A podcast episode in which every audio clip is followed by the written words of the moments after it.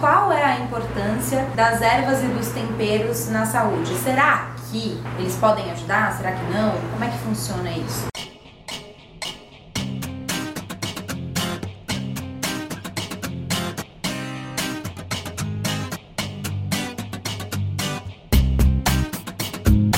Eu vou contar pra vocês nos próximos vídeos se eu tô usando ou não. Esse cara que quer fazer suspense. Mas hoje, no ar, mais um de Cara Comigo com a nossa estrela da série Ayurvédica, Maíra Salomão, do Oi, Saúde gente. Elementar. Dá um oi de novo que eu te botei. Oi, gente. Aê, agora vocês já conhecem, já estão habituados. Usaram alguma coisa que a gente conversou nos outros vídeos? A gente quer saber, existe algum tempero específico para cada biotipo? Lembra do vídeo dos doshas? No final vou colocar ele aí para vocês na, na nossa tela final. Para quem não viu, assistir. Maíra, a palavra está com você. Vamos lá. Então, cada tempero, assim como cada alimento, tem uma qualidade. Ou seja, ele vai ter um efeito em você. Quando a gente come sempre o mesmo tempero, a gente está evitando de ter é, os benefícios de toda uma gama enorme de temperos. Ou seja, tempero faz muito bem a gente variar Principalmente porque cada tempero vai estimular uma coisinha diferente na sua saúde. Então, um vai colocar um foguinho na sua digestão, um vai dar uma sedadinha no seu sistema nervoso, um vai ajudar você a absorver determinada vitamina. Um, então, a gente não vai dar pra gente falar todos, óbvio, aqui hoje, mas uma, uma dica que eu gosto de dar, que foi assim que eu comecei a fazer comigo. Eu passeava pelas feiras e pelos mercados e olhava os temperos que eu não tinha usado ainda. Daí eu falava, hum, que eu uso isso? Como eu faço isso? Daí foi quando eu comecei a ralar cúrcuma no arroz, a colocar erva doce no, nos vegetais. E daí eu fui mais pelo gosto, eu comecei mais pelo gosto do que realmente fazendo como um- uma medicina. Porque às vezes é gostoso quando a gente come na casa de outra pessoa, assim, porque assim, hum, é sempre um temperinho diferente, É. né? E isso estimula muito, né? Principalmente a nossa digestão. Olha só você aí que tá em casa no sofá, aquelas mó Faustão, que tem problema de digestão. Essa fera, meu, vai falar a dica pra cada um dos tipos de digestão. Esta fera aí, meu! Vamos lá então? Vamos. A gente separou então três temperos para poder explicar um pouquinho mais, lembrando ali do nosso vídeo que a gente fez sobre os doshas. Ai, que lindo, gente. Então, esse qual é o tempero e qual é o dosha? Esse é o cominho. Então eu vou falar Cheiro bom, hein? Olha que cheiroso. a terapêutica do cominho. Então o cominho, ele é uma sementinha e ele é bom para ser usado principalmente nos grãos. Por quê? Porque ele está associado numa terapêutica de vata. Então, e uma forma de você usar o cominho é você fritar ele no óleo. Quando você frita o tempero, No óleo de gergelim, no óleo de coco, azeite, no azeite, no ghee, né? ghee, Não no óleo de canola, tá? Isso. Porque você acorda o tempero e você também acorda a propriedade dele. Agora uma coisa, você falou sobre usar o cominho nos grãos. E você falou que os grãos tem que deixar de molho, né? A Maíra tava falando que a gente deixa os grãos, grãos tipo grão de bico, lentilha, feijão, etc. A gente deixa de molho sempre no mínimo 24 horas antes de comer. Alguns grãos até 48 horas. Porque o que, que acontece? Na, na casca desses grãos tem fitato, que é um negócio que gera gases e dificulta a digestão e a absorção dos nutrientes desses grãos. Então é muito importante deixar de molho antes, para a gente não ter esse acúmulo de gases.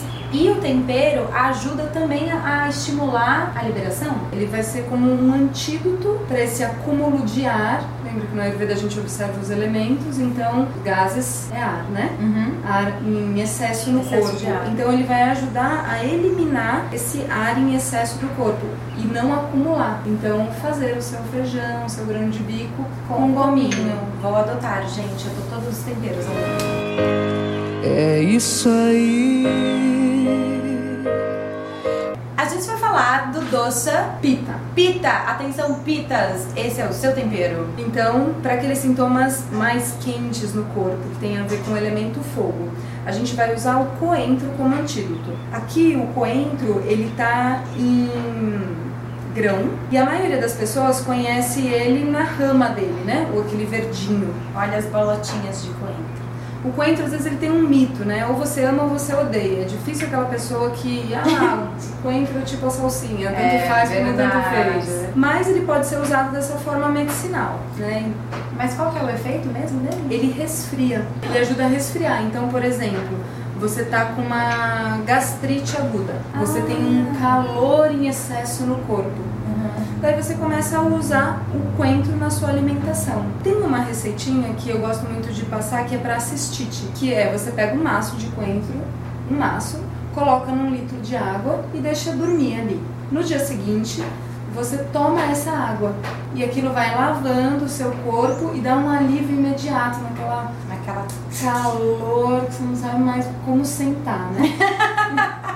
que cara fazer pra disfarçar. Então, é assim, às vezes as pessoas chegam no consultório, ah, já tomei remédio, já não sei o que fazer. E a gente, uma receita que ela é super barata, se você tiver um coentro, no, um pé de coentro não vai precisar nada e funciona.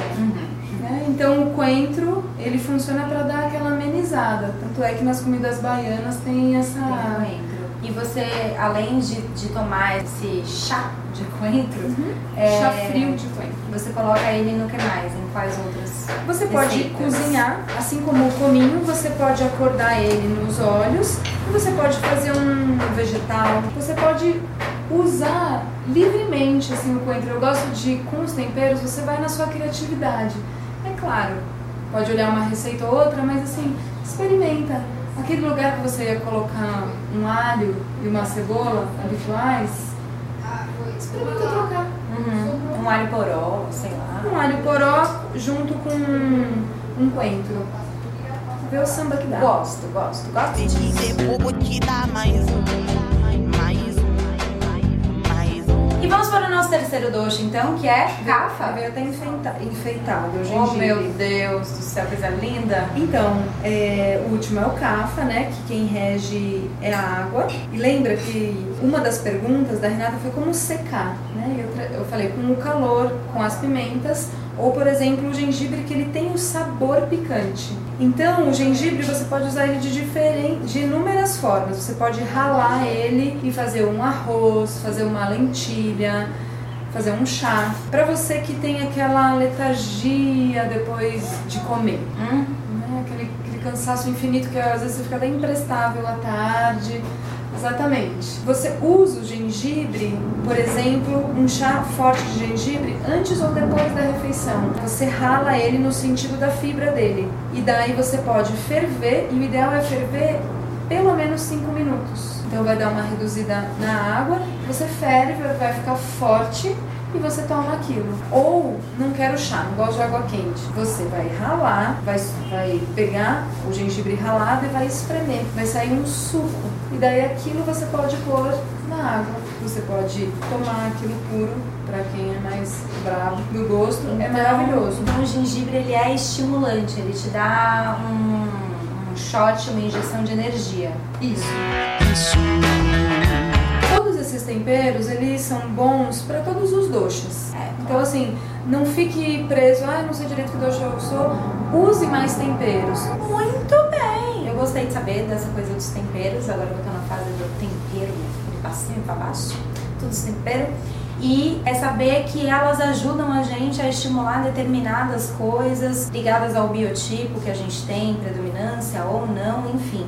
Também são pílulas de saúde, né? Sim. Afinal, os remédios que a gente ingere, sejam eles comprados em farmácias de manipulação ou não, eles vêm de ervas e de plantas que são medicina, né? No final é Se, isso. se a gente pensar na nossa história, né, praticamente o mundo, vários países foram descobertos pela busca de especiarias, né? Então, onde que as especiarias já levaram as pessoas? Então, assim, alguma fundamentação Alguma tem, coisa né? tem, né? Caminho das Índias.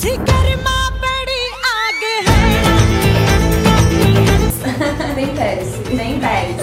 E a gente vai ficando por aqui, agradecendo mais uma vez a presença da Maíra. Muito delícia ter você aqui com a gente, compartilhando seus saberes, seu trabalho, seus estudos. estudos que são coisas de, né, eu suspeito pra falar, mas eu considero de extrema importância. Então a gente se vê no próximo vídeo. Beijo!